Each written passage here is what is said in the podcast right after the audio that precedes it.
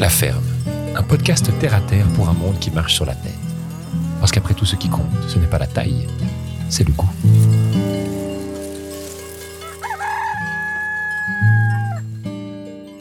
Il faut vraiment. euh, c'est toujours une balance entre, euh, entre les valeurs, euh, ce qu'on peut faire, et puis. ouais, moi, c'est vraiment l'humilité, c'est le mot qui me vient, et puis d'être compréhensif face aux choix que les gens ont fait. Après, ceux qui sont pas d'accord, mais qui appliquent une agriculture qui était celle de leurs parents, puis qui ont jamais réussi à passer à autre chose, c'est différent. Mais ceux qui croient foncièrement qu'ils font pas de dommages, moi j'ai de la peine à leur en vouloir, Ouais. honnêtement. Ouais. Et, et je pense en fait qu'on est de manière générale assez vite jugeant. Et on vient euh, dans le monde agricole et on a fait des études, et souvent c'est néophytes, néo-ruraux, pardon, que nous sommes. Euh, voilà, on a fait des petites études de biologie ou d'informatique ou de je sais pas quoi, et en fait on, on pense qu'on a un peu mieux compris que les autres. Puis en fait, euh, les agricultrices, agriculteurs en place euh, font ça depuis des générations, depuis des années, et peut-être qu'il faut déjà se dire, mais en fait, si on les comprend pas, c'est peut-être qu'on a. Enfin, si on, si on estime qu'ils font faux, c'est peut-être qu'on les comprend pas déjà. Bienvenue à toutes et tous dans ce nouvel épisode de La Ferme, le podcast. Plus besoin de présenter mes acolytes du jour puisque ce sont Tal Chani et David Bixel en personne. Aujourd'hui, nous essayons de comprendre notre environnement, ou du moins le début des bases nécessaires pour démarrer dans le maraîchage. Vous qui avez toujours voulu savoir ce qu'était le NPK, la minéralisation ou le rapport C sur N, c'est par ici. Et pour les autres, nous avons trouvé le bouton pour générer des applaudissements. C'est aussi un épisode sur l'insertion dans un environnement social et la nécessaire humilité pour pouvoir le faire. Alors sans plus tarder, je vous laisse en compagnie de Tal Chani et de David Bixel.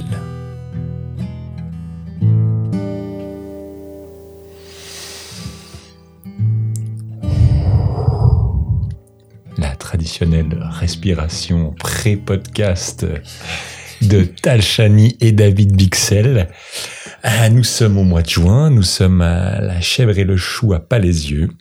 Et toujours ce petit défi de fin de journée du samedi qui est de retrouver l'énergie nécessaire pour enregistrer un épisode de podcast alors que vous avez déjà une journée d'animation, de, de cours dans les euh, pieds et dans les mains et dans les têtes. Et toi aussi, j'ai envie de dire. Et, euh, et moi, j'ai surtout euh, coupé des légumes et, euh, et, euh, et fait un premier enregistrement, effectivement, déjà cet après-midi. Donc, on a une petite heure ensemble euh, pour discuter de différentes choses. Euh, comme d'habitude, on va rester un peu sur la thématique. Toi, tu n'entends rien dans ton casque, me dis-tu. Toi, tu n'as rien dans le casque. Toi, t'entends dans le casque Moi, j'entends dans le casque. Ou bien j'entends et je suis sourd. Peut-être que c'est ça. Ouais, peut-être que c'est ton truc qui est pas dans le bon endroit. C'est bizarre, tiens. Un, deux, un, deux, tiens. T'attends. T'as pas de retour? Si, si, c'est bon. Ah, Donc, là, c'est bon. Ouais. Ouais. Ok. tellement- Tu t'es tellement habitué au son du podcast que, que tu n'entendais pas Ouais, la, différence entre. Nickel. Je l'ai. Ok, vous voulez même que. Attendez, parce que ça, on le coupera, mais attention, parce que la petite fonctionnalité de, du truc, c'est que je peux mettre des jingles. Ouh, c'est bon ça. Vous êtes prêts, ça hein? C'est pas mal, hein Les, les auditeurs l'entendent Ah, bah là, ça enregistre. J'espère que tu peux le couper dans les micros après, parce qu'on verra si j'ai envie de le laisser ou pas. Peut-être que je fais des trucs comme ça quand tu fais des blagues, quand j'enregistre des petits. Euh, tiens. Ah, tu peux faire des applaudissements. Bravo. David Bixel.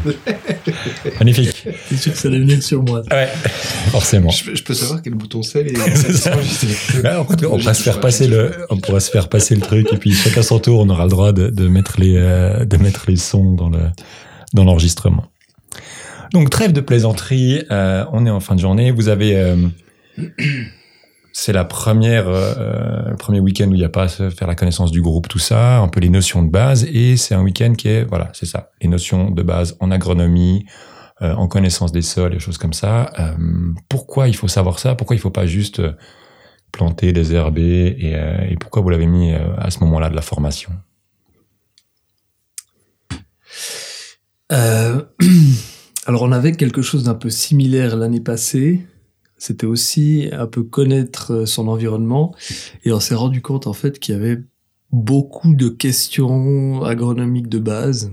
Et puis, du coup, c'était un peu l'idée, l'idée d'aujourd'hui, c'est un peu une mise à plat, une mise à niveau de tout le monde, qu'on soit un peu tous au même niveau, qu'on ait un peu un langage commun et des connaissances un peu de base en termes d'agronomie pour pouvoir continuer en fait sur les autres euh, sur les autres modules. Et euh, on ajoute une petite dimension un petit peu macro, si je peux le dire comme ça, où on va euh, avoir un petit travail de groupe pour avoir une réflexion sur euh, l'environnement social et économique dans lequel on se trouve, qu'on n'a pas trop abordé l'année passée. Ok, donc des intervenants sur les questions plus euh, agronomiques. Euh, Qu'est-ce que c'est quoi l'agronomie? Parce que pour quelqu'un qui, qui débarque dans ce truc, euh, C'est une Ouais. bonne question. Ouais. J'ai jamais regardé précisément la définition dans, dans le dictionnaire, mais ça, je dirais que c'est la science des sols agricoles, la science de l'agriculture. l'agriculture. C'est ça, ouais. Et donc les notions agronomiques que quelqu'un doit avoir euh, pour commencer le maraîchage, c'est quoi? De quoi on a besoin de- Qu'est-ce qu'on a besoin de savoir? Ben, en fait, euh, moi j'avais un grand-père qui... euh, ah, et David qui fait déjà les gros yeux. j'avais un grand-père qui faisait le jardin depuis très longtemps et qui avait des légumes incroyables, magnifiques, très grands, très beaux, très bons. Euh, et en fait, n'importe qui, j'ai envie de dire, avec un peu d'expérience, peut très rapidement atteindre ce niveau-là et faire des, bons légumes. Il faut désherber, arroser, euh, mettre du fertilisant euh, quel qu'il soit, hein, organique ou pas, bio ou pas. Sauf qu'on s'est rendu compte avec le temps qu'il y a pas mal de pollution du sol euh, et, de l'eau, de l'eau de surface, des nappes. Et en fait, euh, une des grosses, un des gros défis de l'agriculture, de l'ag- de l'agriculture actuellement, c'est de réussir à produire suffisamment pour nourrir les êtres humains, les animaux, euh, tout ça, sans polluer notre environnement. Et ça, c'est un vrai défi. Du coup, une des notions de base, c'est OK, euh, on va mettre du fumier. Excusez-moi, c'est mon téléphone. Je vais l'éteindre. On va mettre du fumier, mais en quelle quantité Comment Lequel Pourquoi euh, Comment le composter Combien de temps? Voilà, donc c'est un peu ces notions euh, très basiques, quoi. Ok, alors petite, petite pause téléphone, effectivement, j'ai oublié de faire le message comme on entre dans les avions. Merci. Mais pardon. ouais, le mien n'a plus de batterie, donc c'est assez vite réglé. Il ne sonnera peut-être plus jamais. Jamais. Ouais, Euh, moi, j'ai envie de rajouter deux, trois trucs sur euh, ce qu'a dit Tal, mais c'est aussi de comprendre un petit peu comment une plante se nourrit, qu'est-ce que- de quoi elle se nourrit. Qui- C'est un peu, c'est un peu euh, la, la pédologie. On parlait beaucoup du sol. Là, on va peut-être parler un petit peu des interactions entre le sol, la plante, puis qu'est-ce qu'on va apporter à la plante, qu'est-ce qu'on peut apporter, parce qu'on peut apporter des choses au bon moment, au mauvais moment, les mauvaises choses pour la, la bonne plante, et vice versa. Mm. Donc, c'est aussi aborder un petit peu toutes ces interactions-là. Parce qu'on pourrait ça. effectivement se dire que, que ben, on fait pousser des plantes largement avant de, de monter des écoles d'agronomie quand même. Si on, on a survécu en tant qu'espèce, c'est qu'on avait réussi à le faire. Donc, est-ce que du coup la différence c'est la c'est la quantité de nourriture qu'on doit produire parce qu'on est on est beaucoup plus et que du coup euh, ça a d'autres types d'impact euh, ou est-ce que c'est c'est quoi qui fait la différence entre l'Europe en, je sais pas 1805 et, l'Europe en 2005 parce que au final il y avait avait peut-être est-ce qu'il y avait déjà de la pollution des sols? Est-ce qu'il y avait déjà ces, ces questions là ou est-ce que c'est cette façon qu'on a actuelle euh, industrielle quelque part de faire de l'agriculture qui pose des problèmes? Moi, je pense que depuis qu'on a découvert les trois éléments nutritifs de base des plantes, on a réussi à provoquer de la pollution. Parce qu'on on savait où les trouver, puis on savait comment les apporter.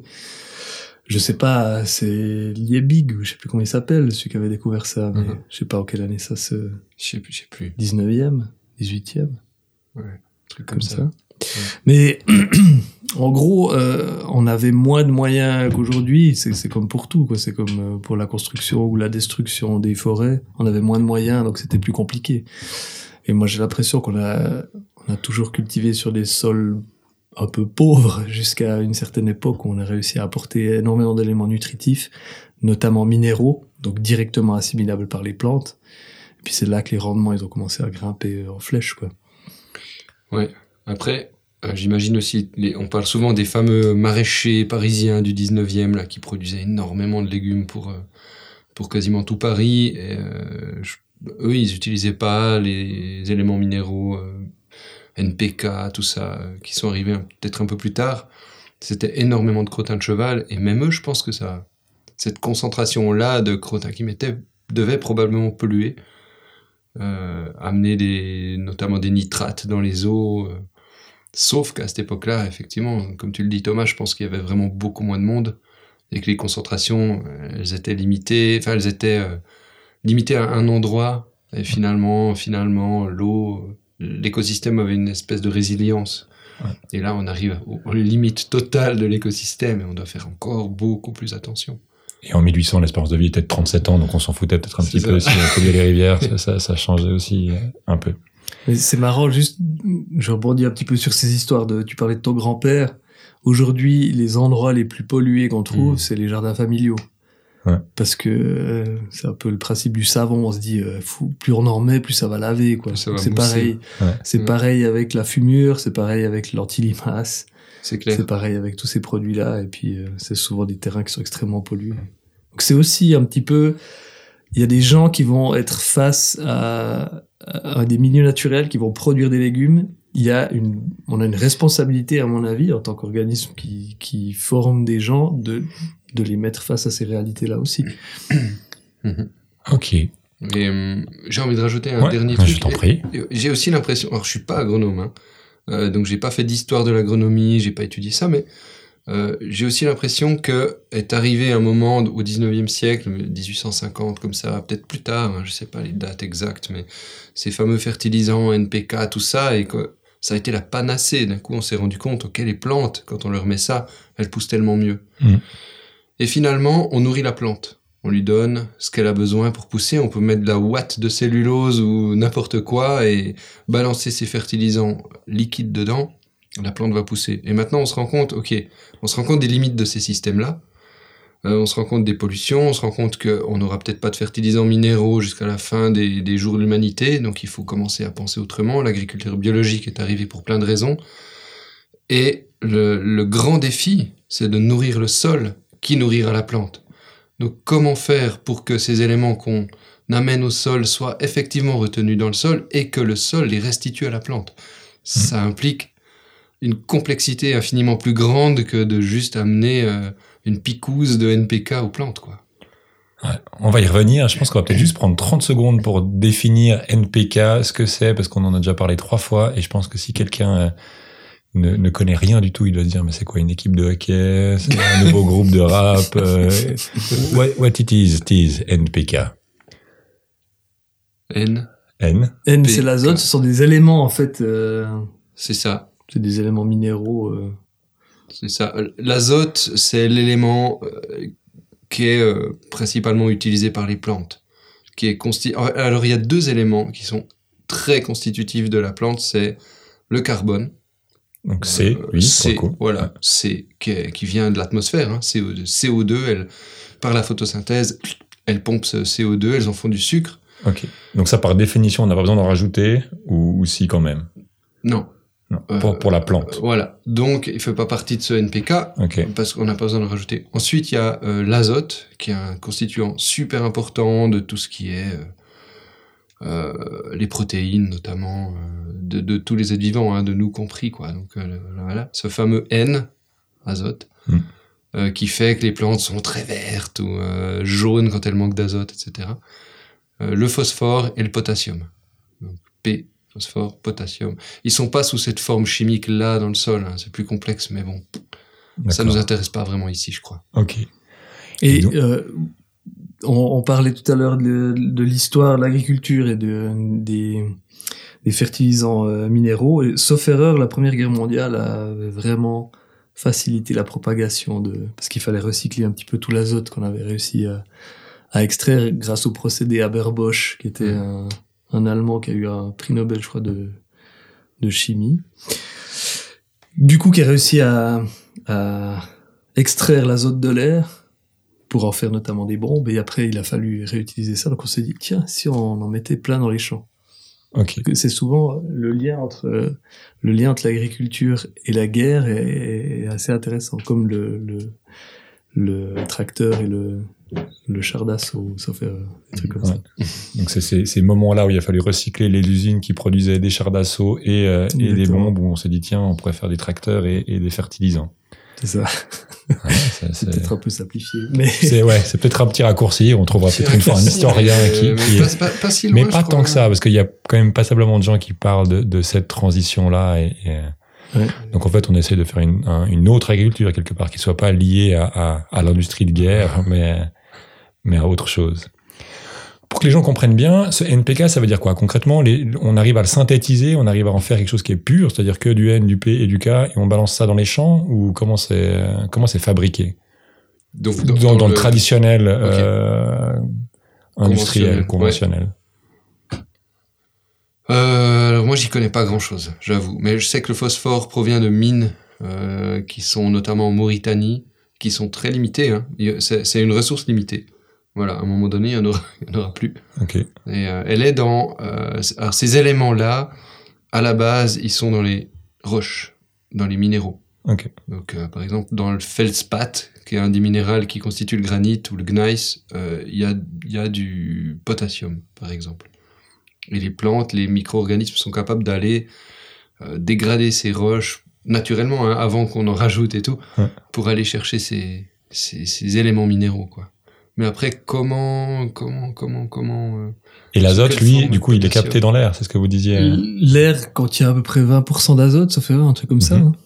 Et euh, le procédé Haber-Bosch, qui est un procédé pour extraire l'azote de l'air, est, est extrêmement gourmand en énergie. c'est, c'est- je crois que c'est plutôt 78% d'azote. Euh, 78% d'azote, pardon. ouais. Je l'avais à l'inverse. Mais oui. Ok. Donc sur les trois, il y en aurait deux qui viennent des mines et qui sont du coup des ressources euh, finies, et puis un autre, alors là pour le coup, qui est pas fini parce que s'il y a 80% dans le dans le l'atmosphère d'ici à ce qu'on arrive à, à tout tout foutre dans les plantes, surtout que ça doit repartir, donc on a un peu de marge. Par contre, ça coûte en, en énergie assez assez fortement.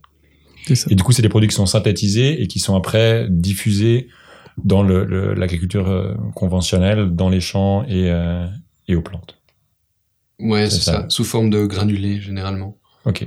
Qui sont euh, très, bah, qui sont déjà sous forme de minéraux assimilables par les plantes, contrairement aux fumiers, aux engrais euh, organiques, qui ont besoin de passer par la bouche des micro-organismes pour qu'après ça produise les minéraux utilisés par les plantes. Ok, donc là, le, tournant à faire, ce serait ça. On en a parlé euh, tout à l'heure avec, avec Yannick, donc les gens qui suivront tous les épisodes en deux, deux angles pour parler de ça. Mais c'est où on fertilise la plante, où on fertilise les sols.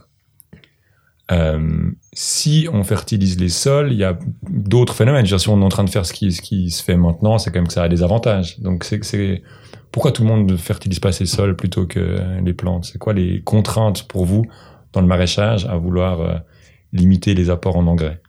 Mais je pense que c'est une question c'est une question euh, philosophique aussi. Qu'est-ce qu'on a envie de faire quoi? Puis je pense que nous, bah, l'agriculture biologique part du principe que l'objectif est de soigner un milieu dans lequel vont pousser des plantes, donc de, de nourrir euh, de nourrir le sol qui va nourrir les plantes entre guillemets quoi. En faisant un petit peu un truc simplifié. Les autres produits dans l'agriculture conventionnelle sont issus, ben, comme le disait Tal, de mines. Enfin, ça, ça- ça, c'est des produits qui viennent de très loin, c'est des produits qui ont nécessité énormément d'énergie, alors que du fumier, souvent, on le trouve à la porte d'à côté, quoi. Hmm. Donc c'est aussi euh, favoriser la ressource locale. Mais il y a quand même des contraintes. Si les gens ils, le font pas, si on, leur dit bah vous pouvez ou acheter un truc euh, qui vient de très loin ou prendre un truc gratuit qui est juste à côté, là on, se dirait même d'un point de vue économique, tout le monde serait censé mettre du fumier et pas aller acheter du, euh, NPK. Donc qu'est-ce qui fait que euh, qu'on le fait pas? Qu'est-ce qui fait que ça ça a bougé? Ouais, ceux qui le font pas, pourquoi ils le font pas? C'est ça, Mm. parce que Ouais. si, comme comme c'est comme c'est raconté là maintenant, on se dit bah on a le choix entre payer un truc cher qui vient de Mauritanie ou prendre le fumier du voisin. Et euh, Mhm. pourquoi Mm. on va aller acheter des granules euh, Alors, il y a des effets sur. C'est vraiment des, des pratiques qui sont complètement différentes, mais il y a des effets d'apporter des éléments minéraux euh, directement à tes plantes sur la vie du sol qui sera qui sera complètement différente. Qui. Moi je suis, je suis pas expert de nouveau parce que moi je pratique plutôt l'agriculture biologique, mais Mhm. En fait, avec l'arrivée de ces éléments minéraux, si je me trompe pas, euh, on en est arrivé à, à déminéraliser les sols. Il y a des processus chimiques qui font, quand on amène beaucoup d'azote, que les micro-organismes, pour utiliser ça très simplifié, hein, Mhm. euh, doivent, enfin, minéralisent le carbone. Ah, on n'a pas défini encore ça, mais qui se trouve dans les sols par. Alors, je reviens peut-être juste en arrière Ouais. deux secondes. Euh, la matière organique, la, les feuilles mortes, les plantes euh, qui meurent au sol, euh, mon hamster mort que j'ai jeté dans le jardin, tout ça, se fait décomposer. On voit bien que ça reste pas si longtemps que ça, même une crotte de chien, à un moment donné, elle, elle disparaît, il y a les mouches qui viennent, tout ça, ça se fait manger, tout ça. Et finalement, euh, ça se fait transformer en terre. C'est ce qu'on apprend quand on est gamin. Ouais. Et en fait, cette, terre, en fait, c'est euh, c'est de l'humus. Cet humus, c'est tout ce qui reste après qu'il y ait ces éléments minéraux qui a été extraits de cette matière et qui peuvent être réutilisés par les plantes.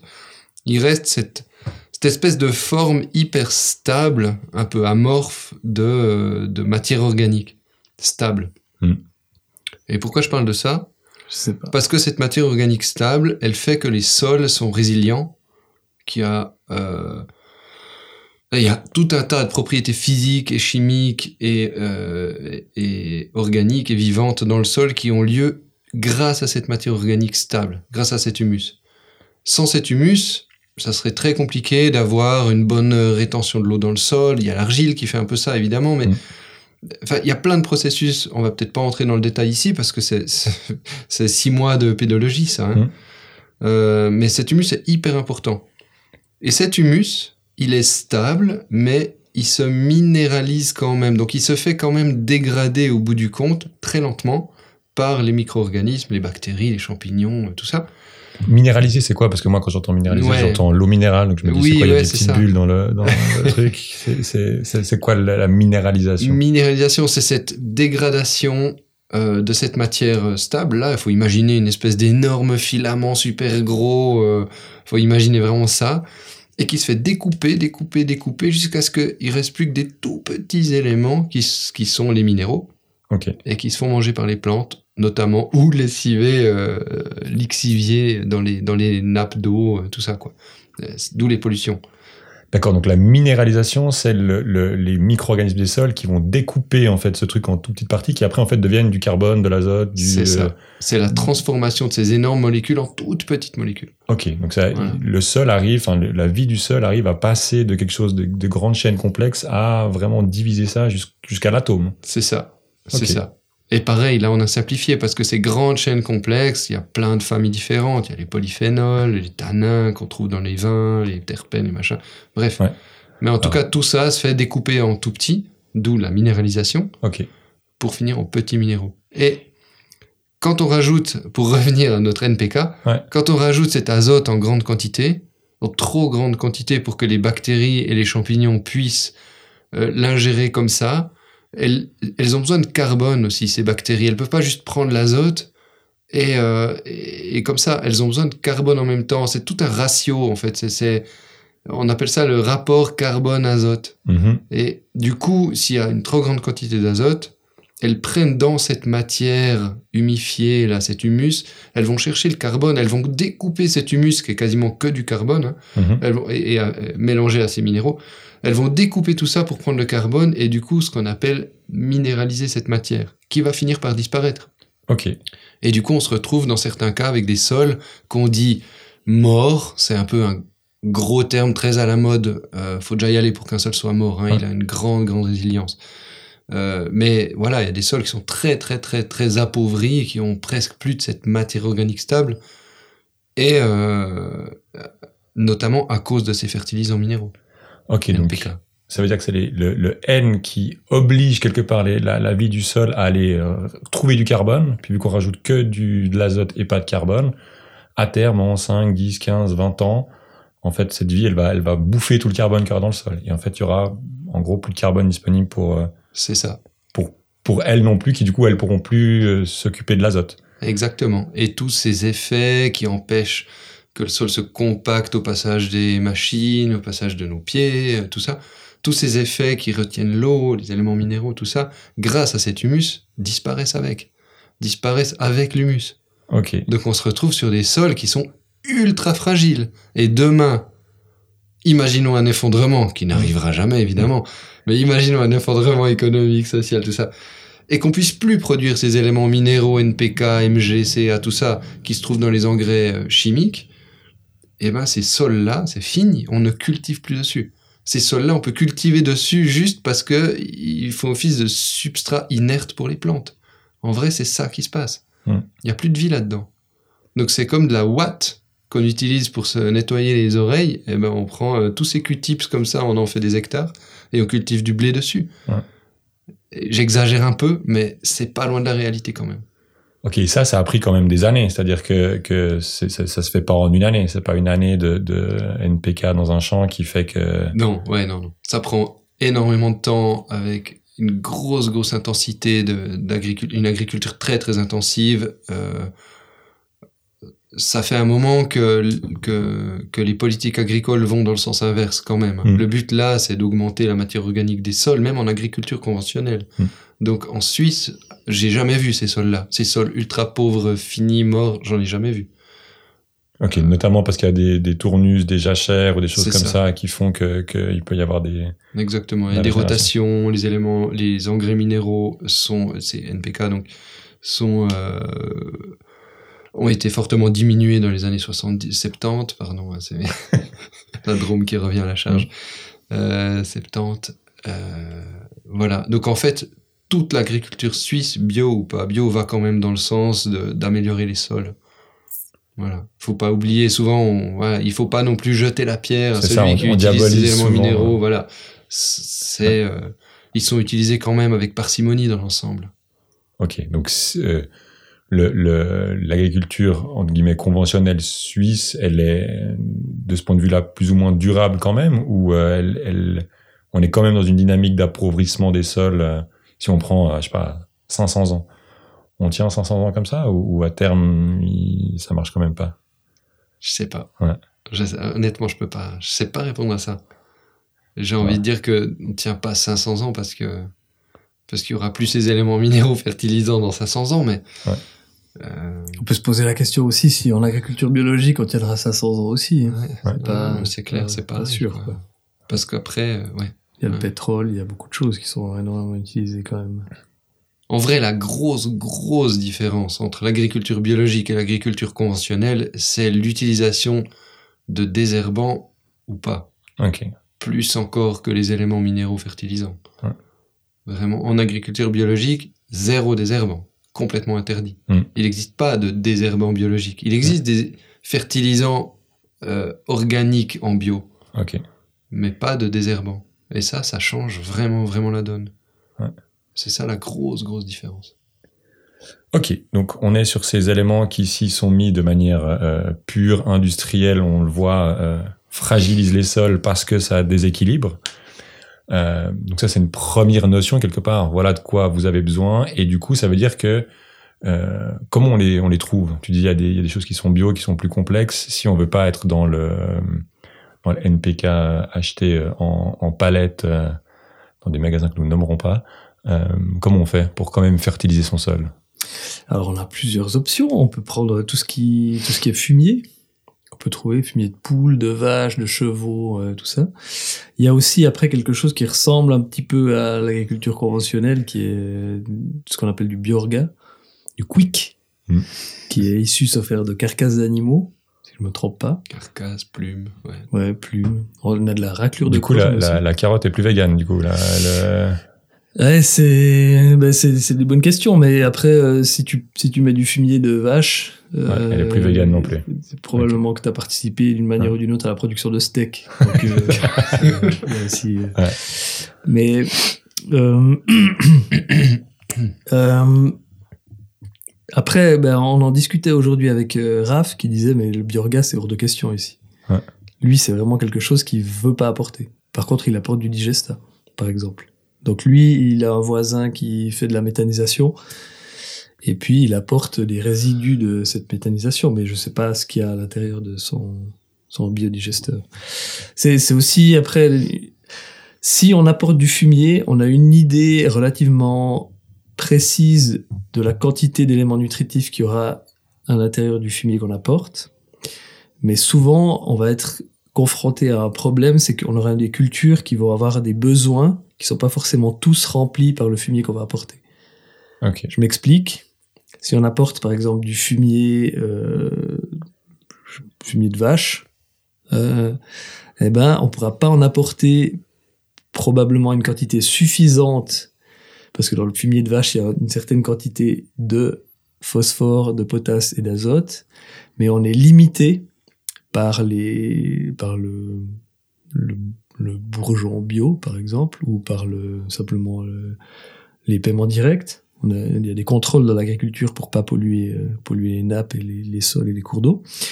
Et du coup, en apportant une certaine quantité de fumier de vache, eh bien, on aura apporté, si on voulait, je sais pas comment comment l'expliquer. Peut-être toi, tu arrives à l'expliquer un petit peu de manière plus claire, mais Je sais pas, c'est pas évident à expliquer. C'est- histoire de curseur, quoi. Voilà, c'est- en fait- plus que. si, si je donne un exemple complètement euh, faux, mais juste pour imager, euh, admettons que dans, dans une pelletée de ou dans une brouette, on est euh, 50 unités d'azote, euh, 20 unités de phosphore et 20 unités de potasse, et puis que nous, on aurait besoin de 400 unités d'azote, mais qu'on est limité à 100 unités de phosphore par le, par le contrôle bio, ou Mhm. par, le, par les, les normes de fumure qu'on peut apporter, eh bien, on se rend bien compte qu'il faudrait apporter 5 brouettes, mais qu'on n'arrivera pas, Mhm. avec 5 brouettes, à couvrir les besoins en azote.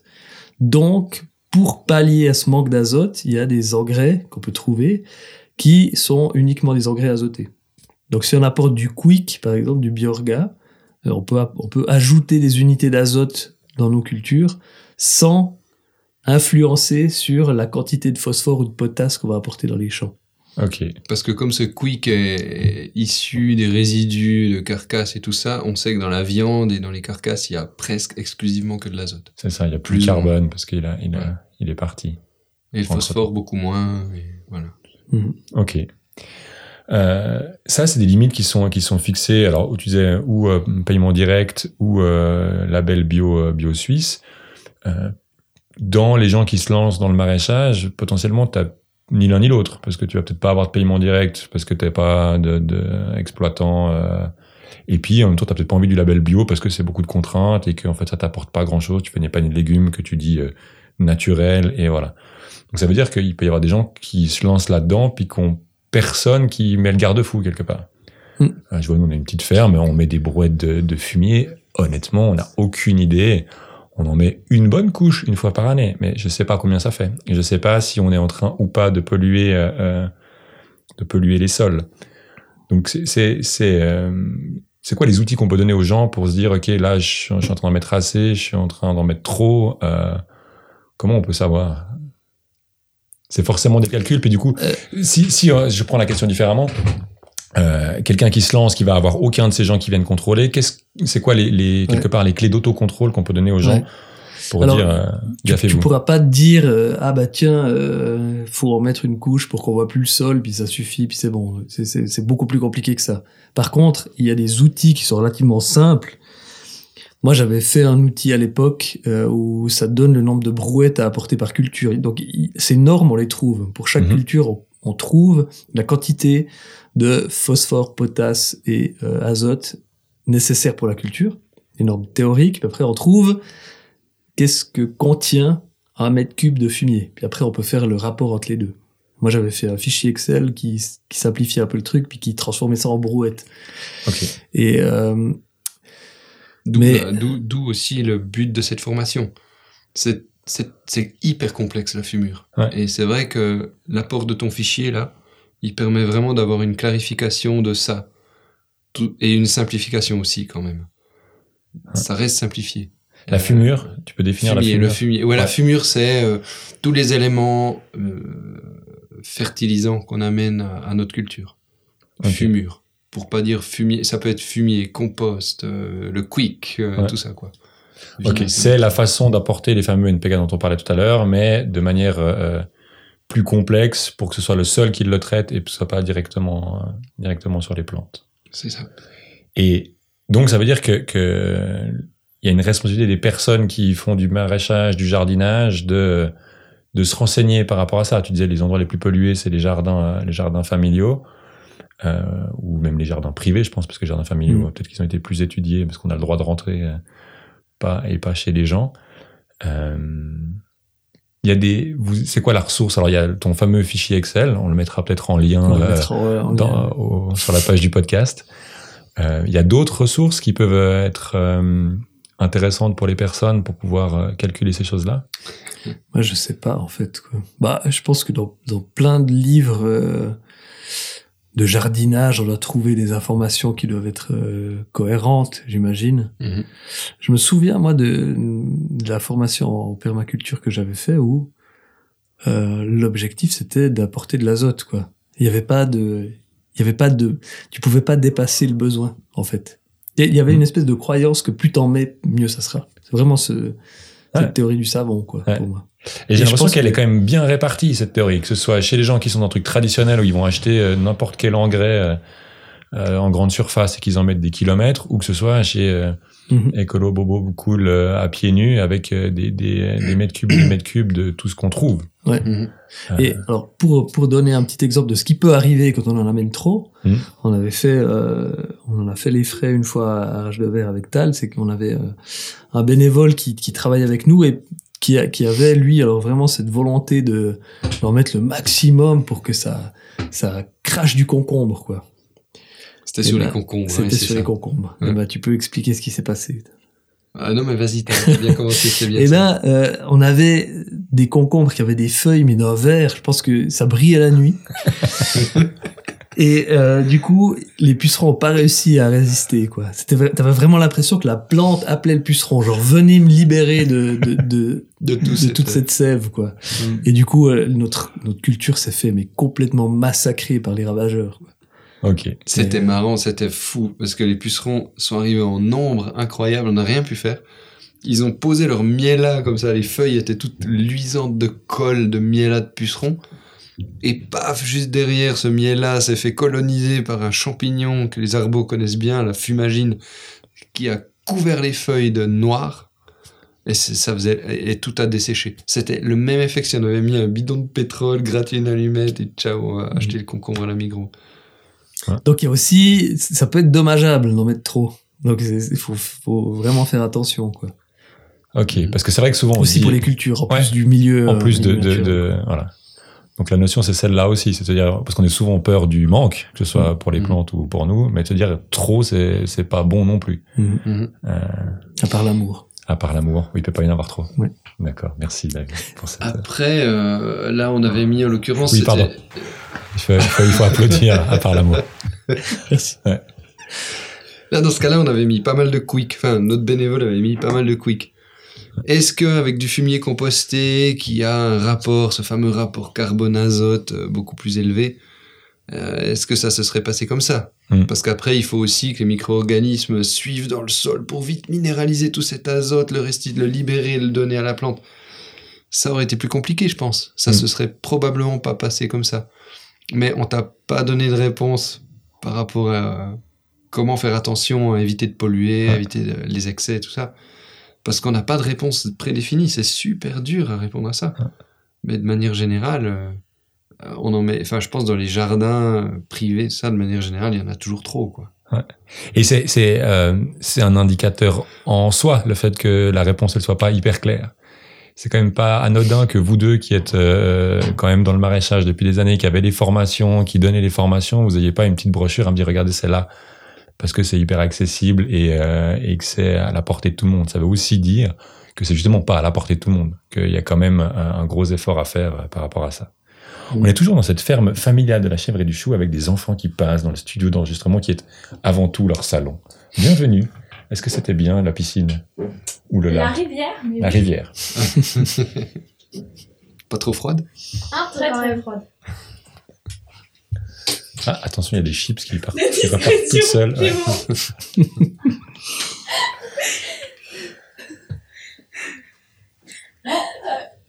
On, on vous dérangera pas aller sur la main Merci beaucoup.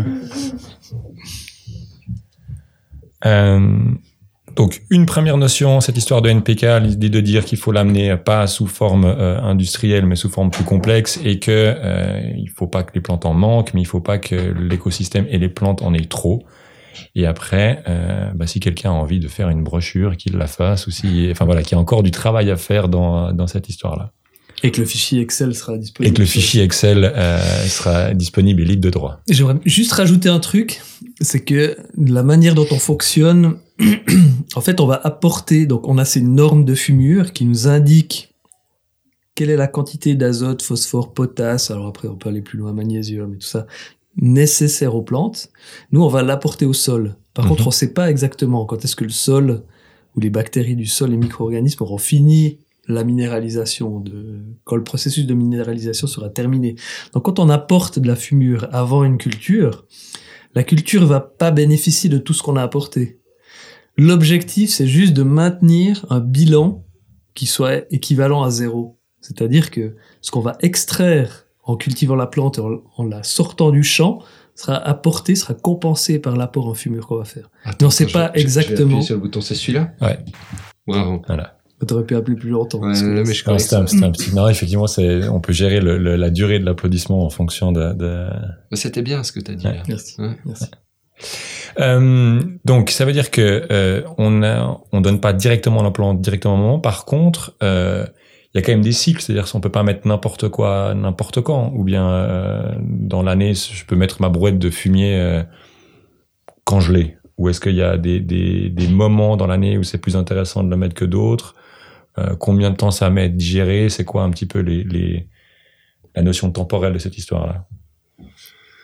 Euh, ouais, il y a clairement des moments où, où on peut mettre du, de la fumure, du fumier, euh, et des moments où on peut pas. Euh, typiquement, si on met du fumier en quantité, ouais, même négligeable, non, mais disons, on met du fumier au- en automne, avant l'hiver, Hmm. ce fumier va se faire, il va pleuvoir dessus. Pendant ces pluies, la pluie va prendre une partie des éléments et les amener dans le sol. Et s'il n'y a pas de plante pour repomper ces éléments, euh, ces éléments vont partir dans, l'écosystème, dans les nappes, euh, polluer les cours d'eau. Euh, donc en fait, c'est vrai que mettre du fumier en automne et en plus travailler le sol qui favorise la minéralisation, tout ça, c'est très polluant. C'est une mauvaise idée. Surtout que l'azote, c'est un peu le nerf de la guerre en agriculture. Si on le perd bêtement comme ça dans l'écosystème, c'est un peu dommage. Euh, après, il faut savoir que euh, l'écosystème du sol, il agit d'une manière complexe et il, comment? Il respecte un certain nombre de lois, notamment la température. Les micro-organismes, tant que le sol fait pas minimum 12 degrés, ils fonctionnent très mal, très peu. Les bactéries, elles ont besoin de chaleur, elles sont comme nous. Ouais. Elles, elles ont besoin de chaleur pour fonctionner, pour travailler, pour manger, pour mourir, tout ça. Et du coup, pour minéraliser la matière. Parce que c'est juste en, en faisant leur cycle de vie qu'elles minéralisent le- ce fameux humus. Euh, donc en fait, s'il fait pas une température minimale, le fumier qu'on va mettre, il se décomposera pas, ou mal, très mal.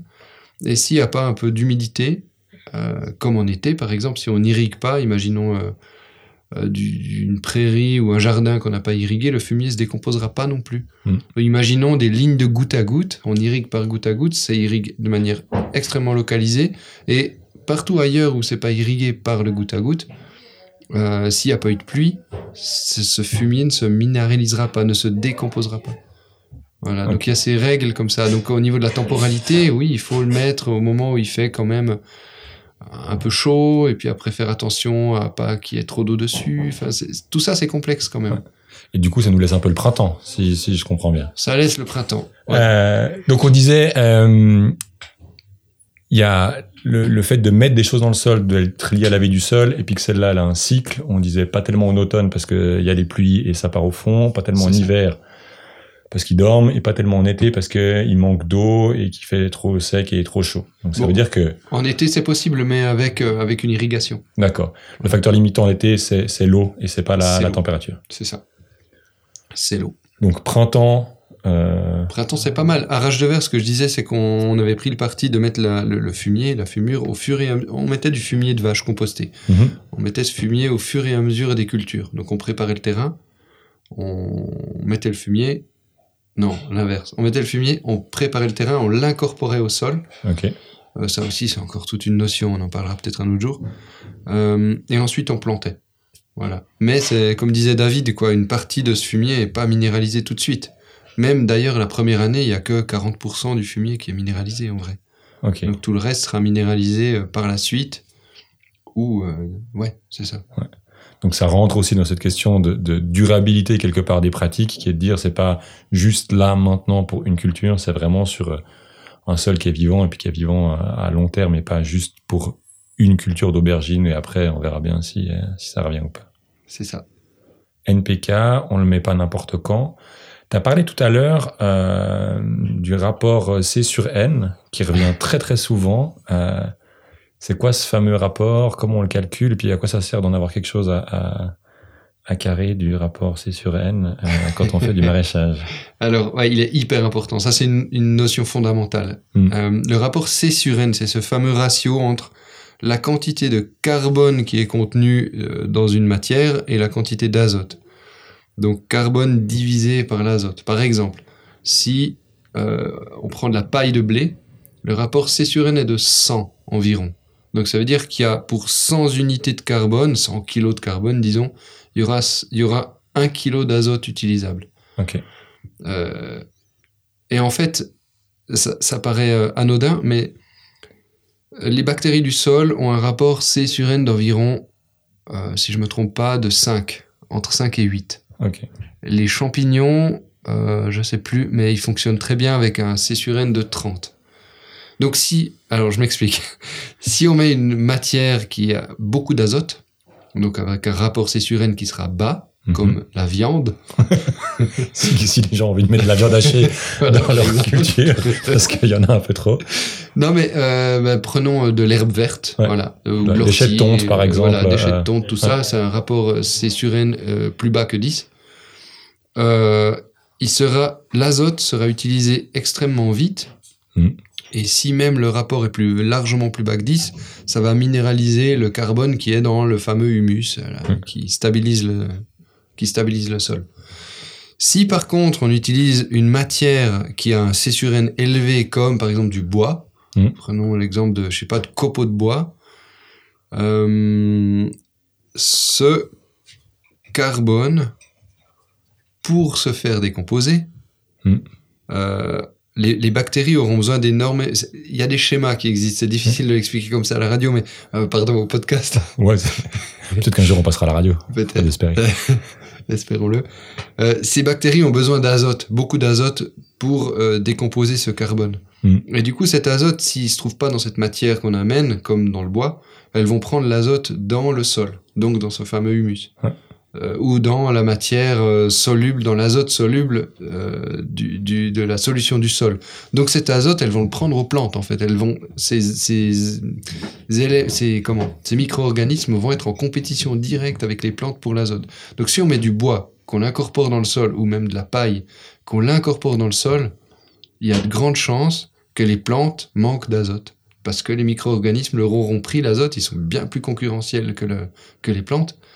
Et, euh, et c'est ce qu'on appelle une fin d'azote.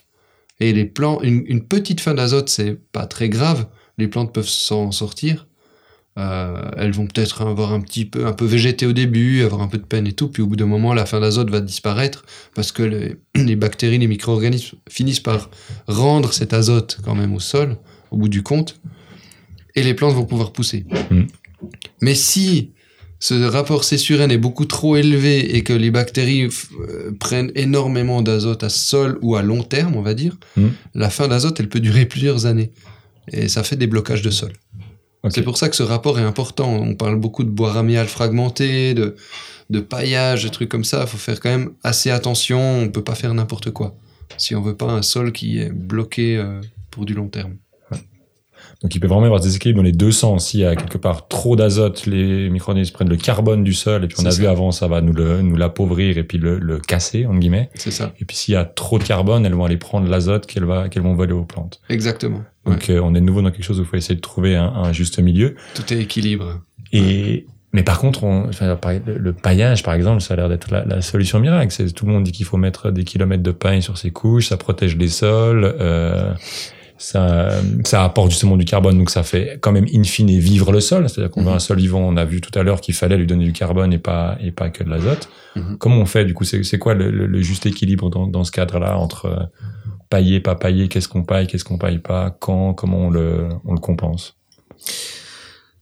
On, on en saura plus, je dirais, quand on sera à la clé des champs. D'ailleurs, je pense qu'il faudrait qu'on essaie de voir s'il y a moyen que tu enregistres un podcast avec euh, l'expert en MSV, en maraîchage sur sol vivant, qui sera là. Mm. Parce que moi, je- le seul truc que je peux faire, c'est parler des expériences qu'on a eues, et puis des ratés qu'on a eus, et des problèmes qu'on a eus avec des paillages, parce qu'on a essayé de faire plein de paillages sur plein de cultures différentes.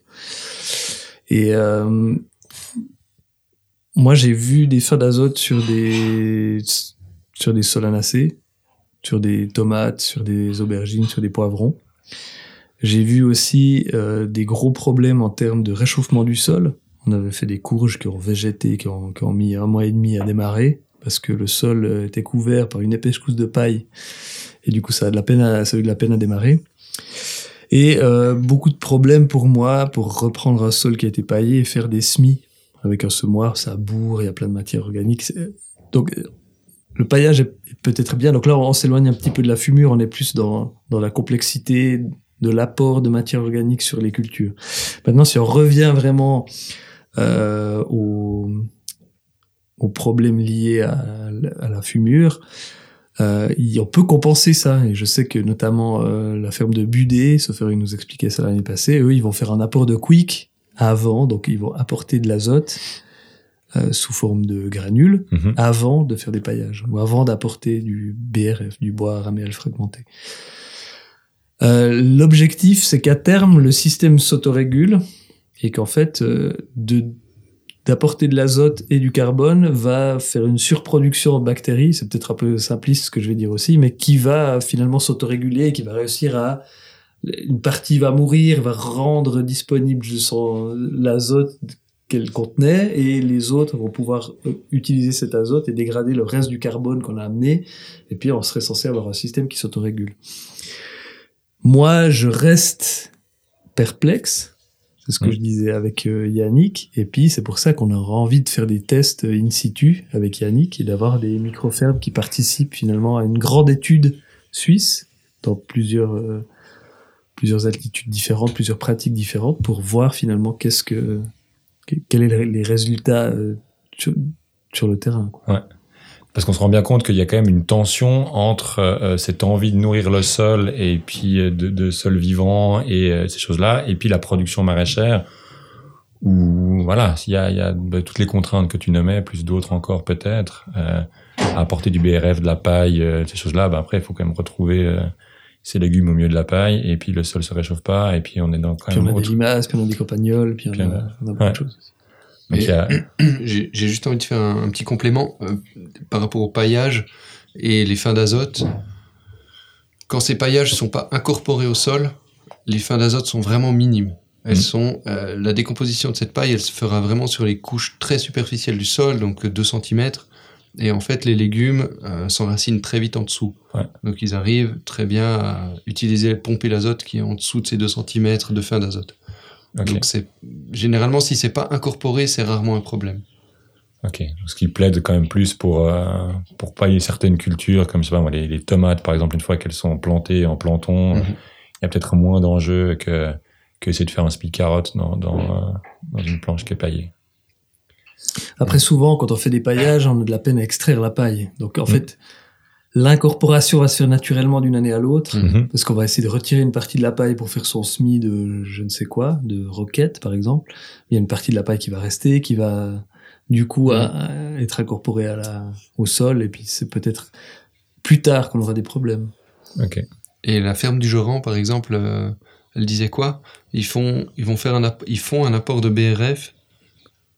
Ils ont des, des grosses rotations. hein. Et ils font quoi? Ils font une luzerne pendant deux ans avant les légumes. Et ils incorporent le BRF au moment où ils vont implanter la luzerne. Et la luzerne est une légumineuse qui a des bactéries qui fixent l'azote dans ses racines, euh, l'azote atmosphérique, le fameux azote, tac, comme un beurre boche, mais au naturel. Et du coup, euh, amène de l'azote au sol et du coup, supportera assez bien cette fin d'azote liée, euh, liée au BRF. Et au moment où ils reviennent sur les légumes, la luzerne aura fait son œuvre avec son azote et tout, et on aura un sol euh, peut-être plus carboné. Voilà, donc c'est vrai qu'il y a des techniques pour, euh, pour compenser ce manque d'azote. quoi. et des techniques aussi sur le vivant justement, c'est-à-dire sur des, des, des, plantations qui sont mises dans la rotation et pas juste du euh, entre guillemets du végétal mort qui est, qui est, qui est apporté euh, sur les c'est ça ouais. sur les endroits de culture. Mhm. Ok, donc on a fait le tour NPK, on a vu comment un peu il peut exister euh, différemment, on a vu qu'on peut pas le mettre n'importe quand, on a parlé du rapport euh, C sur N.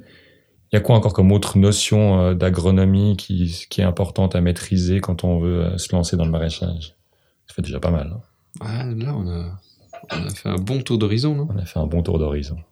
Est-ce qu'on passe, euh, pendant les minutes qui nous restent, euh, à, à se dire, OK, il n'y a pas qu'un environnement physique, il y a aussi un environnement social. Ça, ça veut dire quoi pour vous l'environnement social quand on implique une micro-ferme? À quoi il faut être attentif? Comment ça se cultive, ça, quelque part le- le- L'implantation dans un environnement social?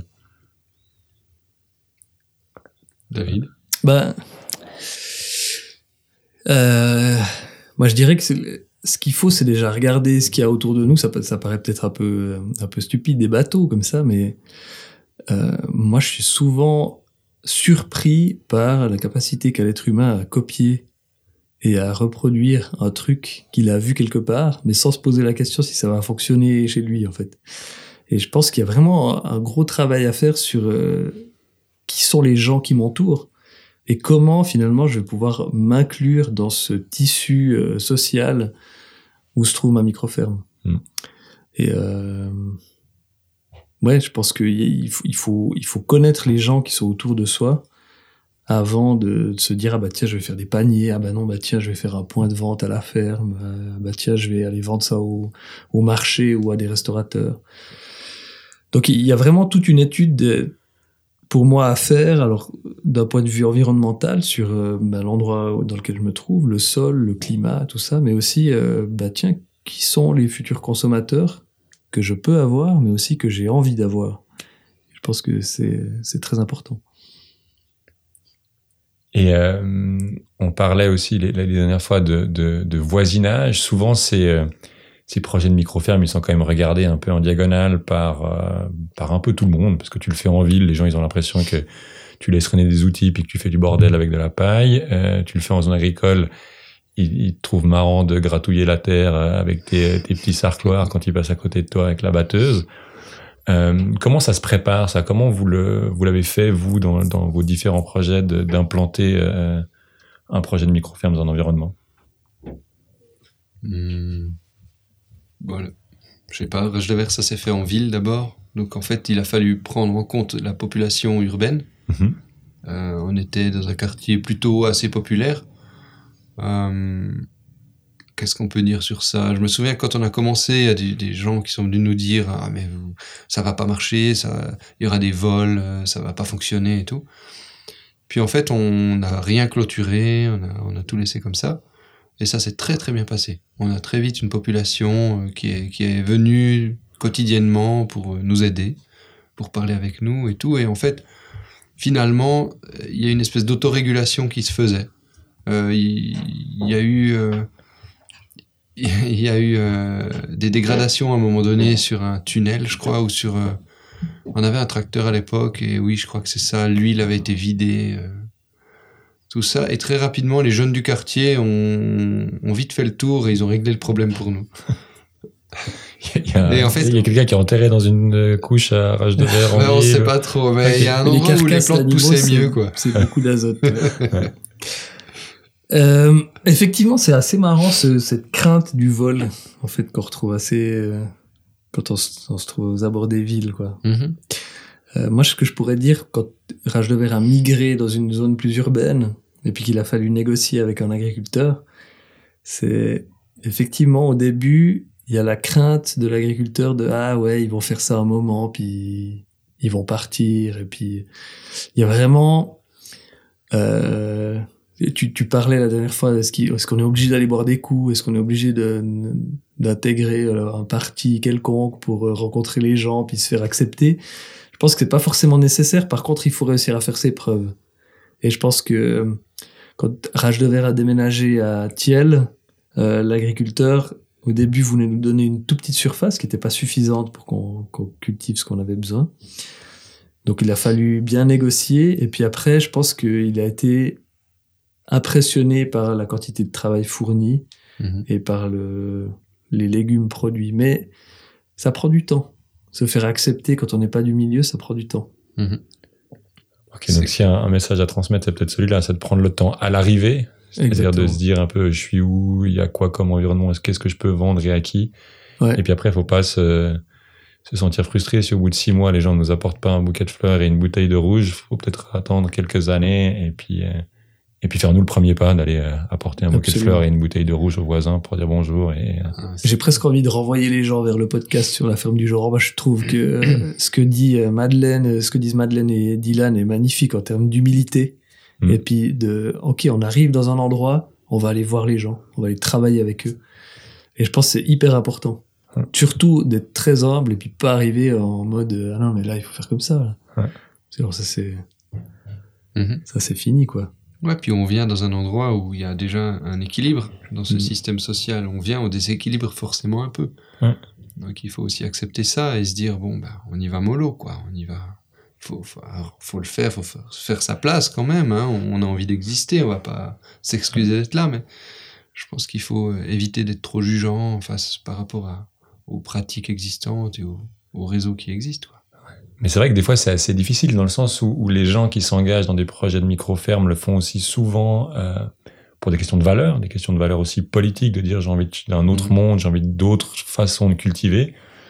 Et tu vas arriver à être entouré de champs qui sont euh, cultivés en conventionnel, euh, avec engrais, pesticides, des nuages de poussière post-labour. Et, euh, et c'est des fois difficile de pas être soi-même dans une posture un peu attaquante comme ça sur euh, sur ce que font les gens et forcément d'être attaqué en retour parce que Mm. parce que les gens sont sont un peu en réaction. Nous on a pour l'anecdote euh, à la ferme du, du petit Bochet, on a eu tout un moment de tension quand il y a eu les votations sur les, les initiatives au propre où on avait mis une petite pancarte deux fois oui et le, le paysan qui nous entoure et qui est un ami connaissance a été estomaqué, retourné. Sa, sa mère de 80 ans et des poussières était extrêmement triste que euh, qu'on leur dise qu'ils faisaient mal leur travail, parce que c'est ça qui était entendu. Mhm. Alors que nous, on est dans une notion militante de dire, OK, il faut qu'on change un système dans 10 ans, dans 15 ans, il faut qu'on passe à autre chose.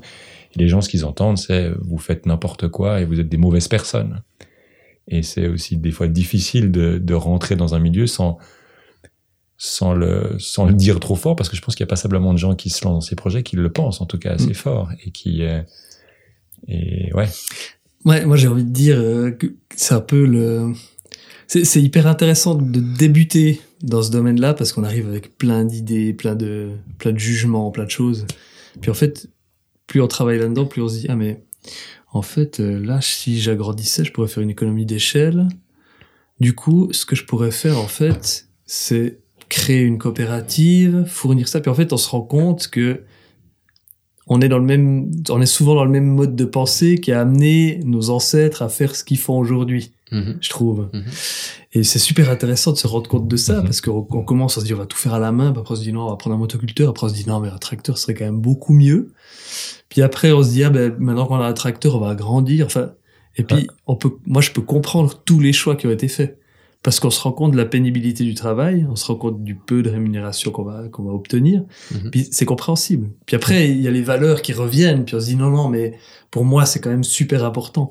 Ça, mais moi, je peux tout à fait comprendre. Et Laurence euh, en parlait tout à l'heure, elle disait euh, que passer à la machine à traire, ça a été, ça a été difficile, ça a été un deuil. Puis en fait, euh, ça lui a permis aussi d'avoir des week-ends de congé des fois. Et, et, il faut vraiment, euh, c'est toujours une balance entre euh, entre les valeurs, euh, ce qu'on peut faire, et puis euh, ouais, moi c'est vraiment l'humilité, c'est le mot qui me vient, et puis Mhm. d'être compréhensif face aux choix que les gens ont fait. Après, ceux qui sont pas d'accord, mais qui appliquent une agriculture qui était celle de leurs parents, puis qui ont jamais réussi à passer à autre chose, c'est différent. Mais ceux qui croient foncièrement qu'ils font pas de dommages, moi j'ai de la peine à leur en vouloir, Mm. honnêtement. Parce que et j'ai- moi je, je- je trouve très inspirant l'agriculteur chez qui on est, qui lui est bio depuis une vingtaine d'années, une trentaine d'années, et qui collabore avec tous ses voisins qui sont pas bio. Ouais. Parce que c'est des êtres humains, parce que c'est ses voisins, et puis parce que la collaboration se passe très bien. Moi, je trouve exceptionnel, quoi. C'est vraiment un être euh, très intéressant.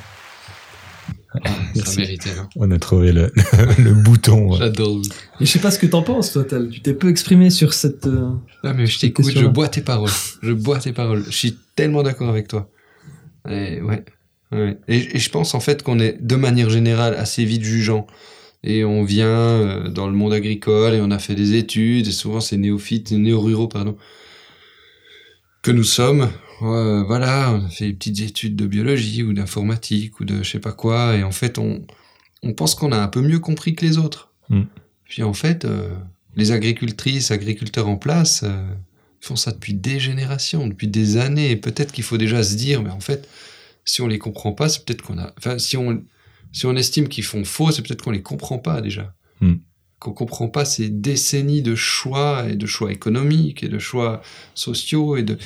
On change pas une structure comme ça, quoi. C'est pas si évident. On peut pas juste dire... euh, euh, t'es qu'un gros con parce que tu utilises du glyphosate. Non, c'est pas si simple que ça. Alors oui, de manière systémique et militante, j'ai envie, j'ai envie d'aller dans ce sens-là aussi. Ouais. J'ai envie de dire, ok, maintenant, nous, toutes et tous ensemble, il faut qu'on trouve un système qui nous permette d'aller vers euh, moins de pollution, moins de glyphosate, une agriculture plus durable. Mais, enfin, je sais pas toi Thomas, mais j'ai pas envie de dire que les autres sont des cons parce Ouais. qu'ils le font pas ou qu'ils font mal leur boulot. C'est clair.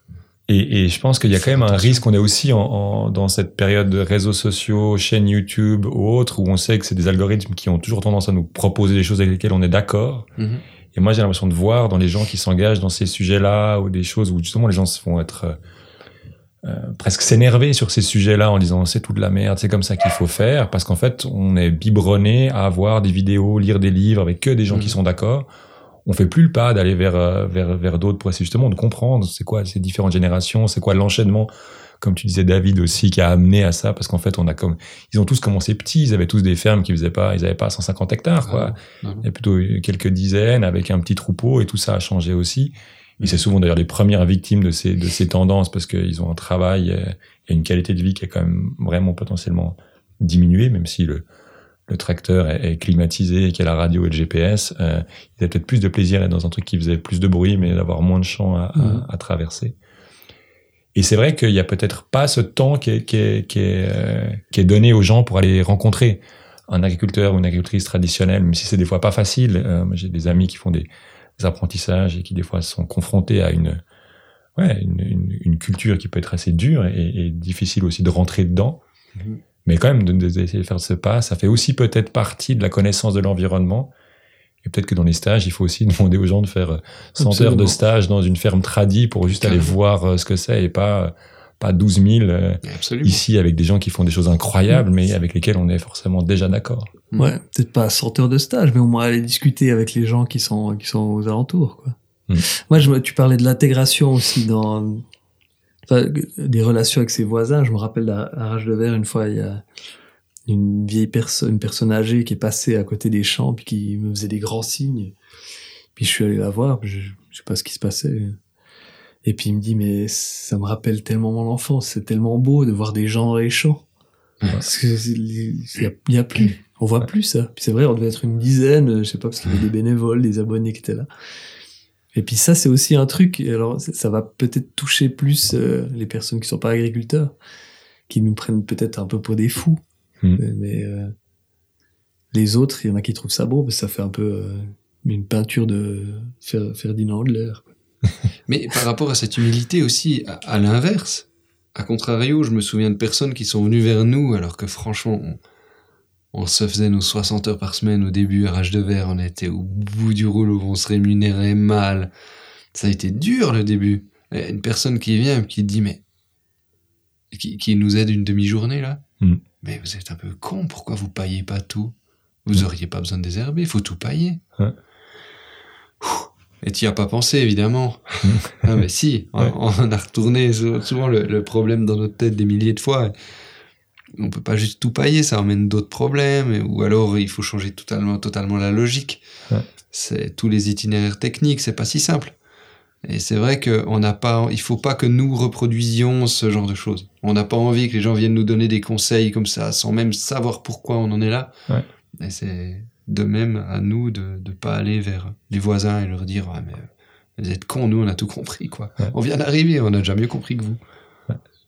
Et puis euh, à la limite, on pourra le faire le jour où on pourra être complètement autosuffisant, parce que là, on est tous, euh, quand il y a plus de pommes de terre suisse bio, ben on va quand même acheter des patates. Et puis à un moment donné, elles ont été faites euh, ailleurs différemment, et on est quand même assez content de trouver la Migros avec euh, ce qu'il nous faut pour pour finir de remplir nos frigos Mhm. au mois de au mois de mars, quand il n'y a pas encore grand chose qui pousse qui Ah, c'est clair. De toute façon, on est tous toutes euh, dans le compromis pour l'instant. Nous, il nous reste on des doit céleris. tendre vers quelque chose. Nous aussi, il nous reste des céleris. Je sais pas pourquoi il nous reste des céleris. hein. Parce que c'est quand reste même pas hyper carottes, fun, mais- c'est ça. Parce que c'est- quand même pas le truc dans lequel les gens se lancent à corps perdu. Donnez-moi encore du céleri, s'il vous plaît. Les coulis de tomates, c'est fini depuis Ouais, ça. mais Alors, le céleri, il est encore là. Ouais. Donc on retient euh, qu'il faut quand même acquérir quelques notions euh, pour pour faire ça, notamment pour euh, pour le faire bien, pas en mettre euh, trop peu, mais pas en mettre trop non plus, pour pas devoir polluer. Qu'il y a une une fourchette à avoir, que ce soit euh, carbone, azote, que ce soit les, les autres euh, éléments NPK. Et puis que bah, ça prend du temps de se mettre dans un dans un environnement, aussi un environnement social, qu'on prend le temps avant d'y arriver, de voir un petit peu où on est et puis qu'on essaie d'y rentrer de manière un peu humble pour pour pas faire comme si on avait tout compris alors que ça fait 3, 4, 5, 10 ans qu'on s'est lancé là-dedans après une formation en sociologie ou en informatique ou en biologie et, euh, et de faire croire qu'on a tout compris. Merci beaucoup, Tal, David, pour une nouvelle heure très agréable passée en votre compagnie. Je ne saurais euh, vous retenir plus longtemps euh, loin de cette raclette qui s'annonce épique au coucher du soleil ici à Palaisieux. Ouais, j'avais oublié. Et puis, euh, on se retrouve dans un mois pour de nouvelles aventures. Merci, beaucoup, Thomas. Ouais, Merci. C'est un grand plaisir d'être avec toi. Et surtout, bravo à vous deux pour tout ce que vous faites. À bientôt. À bientôt. À bientôt. La ferme, un podcast terre à terre pour un monde qui marche sur la tête. Parce qu'après tout, ce qui compte, ce n'est pas la taille, c'est le goût.